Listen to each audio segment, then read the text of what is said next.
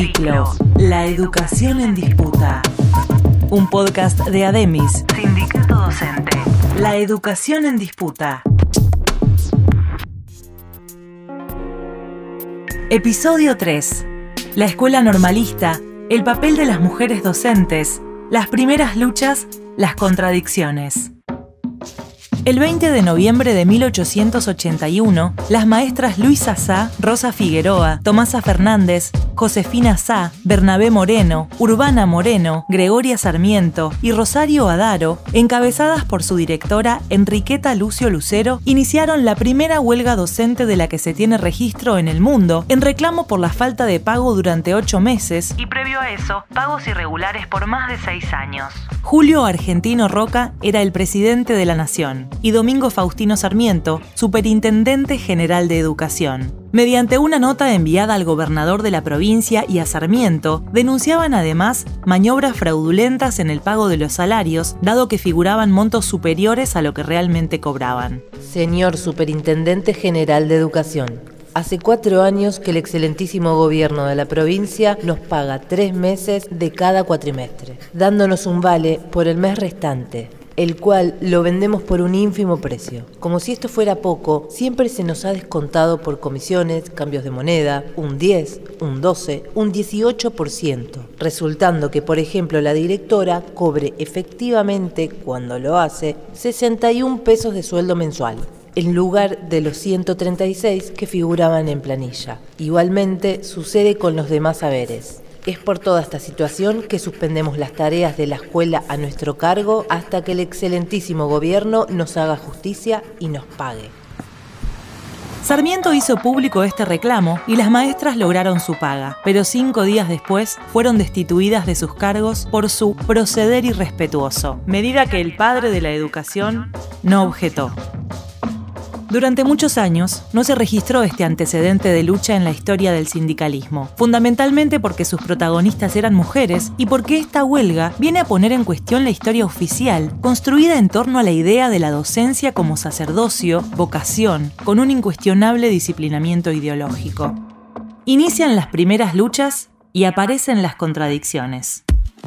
Tres años más tarde, sería sancionada la Ley 1420 y poco después comenzaría la fundación de las escuelas normales para la formación de docentes en todo el país. En 1892 había en Argentina 7.054 maestros a cargo de la instrucción primaria estatal, de los cuales solamente 1.704 poseían título. Hacia 1930, las escuelas normales habían expedido un total de 50.000 diplomas entre profesores y maestros normales. ¿Cuáles eran los objetivos de estas escuelas y de esta formación normalista? Disciplinamiento social y político, homogeneización, formación en saberes básicos requeridos por el mercado de trabajo. Como explican Caruso y Dussel, este modelo instala la instrucción pública, en la cual el educador era portador de una cultura que debía poner a un sujeto negado, considerado socialmente inepto e ideológicamente peligroso, es decir, a los sujetos populares, a los inmigrantes pobres, los gauchos que habían sobrevivido a la leva masiva, los indígenas que habían escapado al exterminio, a quienes se pretendía formar en una noción de patria eurocéntrica y racista. Pero al mismo tiempo, las escuelas normalistas suponían la apropiación de saberes y conocimientos científicos comunes que los futuros docentes debían tener en común en todo el país acreditados por un título. Por supuesto, los modelos expresados en letra requieren condiciones materiales que el Estado, ni ayer ni hoy, supo garantizar. Como si estuviera describiendo las escuelas actuales, el liberal y positivista Víctor Mercante, que sería fundador de la Facultad de Ciencias de la Educación de La Plata, expresaba con alarma la urgencia del problema del edificio y su relación con los postulados del higienismo.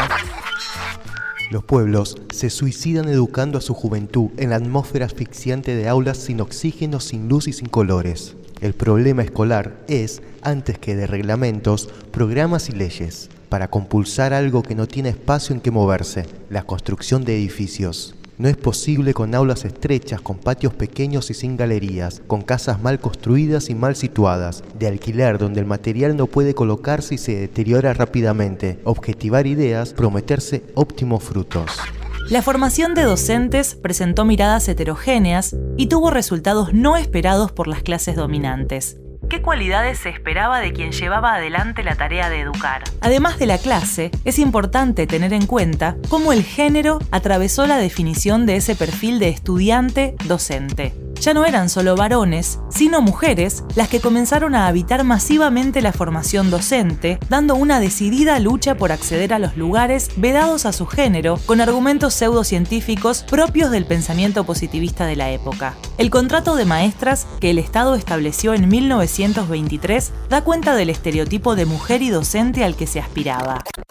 Las docentes acordaban no casarse, no andar en compañía de hombres, estar en su casa entre las 8 de la tarde y las 6 de la mañana, a menos que sea para atender una función escolar, no pasearse por las heladerías del centro de la ciudad, no abandonar la ciudad bajo ningún concepto sin permiso del presidente del Consejo de Delegados, no fumar cigarrillos, no beber cerveza, vino, ni whisky. No viajar en coche o en automóvil con ningún hombre, excepto su hermano o su padre no vestir ropas de colores brillantes, no teñirse el pelo, usar al menos dos enaguas, no usar vestidos que queden a más de 5 centímetros por encima de los tobillos, mantener limpia el aula, barrer y fregar el suelo, limpiar la pizarra, encender el fuego, no usar polvos faciales, no maquillarse ni pintarse los labios. Pero las posiciones desde el poder no eran unánimes. En 1910, y firmado por Alfredo Lombardi, se publica en el Monitor de la Educación Común de la Argentina un artículo sumamente interesante que resume tanto los prejuicios como los atisbos y temores aún existentes frente al cambio.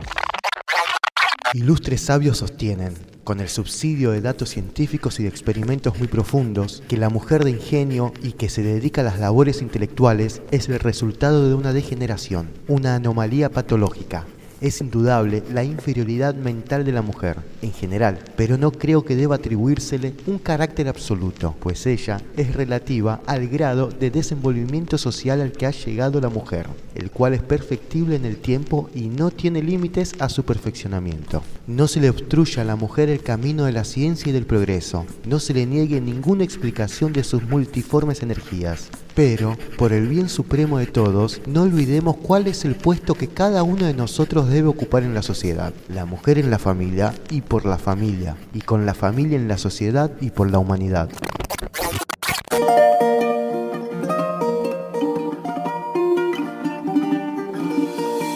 Así entonces, en este caldo de cultivo no tan homogéneo como soñaban los padres de la patria, se fueron generando intersticios por los que en distintos momentos fueron emergiendo resistencias y nuevas miradas. Con todos sus déficits, esta institución se configuró como un espacio donde se gestaban, iniciaban y pensaban prácticas y acciones culturales que sobrepasaban los objetivos previstos por el Estado. Estas tensiones fueron otro motor de las luchas que se daban por abajo, retomando el ejemplo de Enriqueta Lucero. Las mujeres maestras tenían la posibilidad de discutir cuál era la función que pretendía asignarles el Estado y la sociedad, tenían posibilidad de abonar el desarrollo de la conciencia, del conocimiento de amplias masas de la población trabajadora. Al mismo tiempo que discutían el contrato normalista, ponían en cuestión su tarea desde el lugar vocacional para identificarse como parte de la clase trabajadora. Sin duda, la historia nos habla de que donde hay poder, hay resistencia. Y aunque el aroma de estos mandatos nos sigue en la actualidad,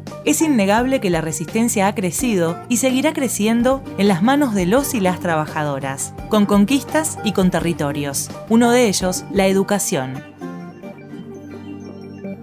Ciclo. La educación en disputa. Un podcast de Ademis. Sindicato Docente. La educación en disputa.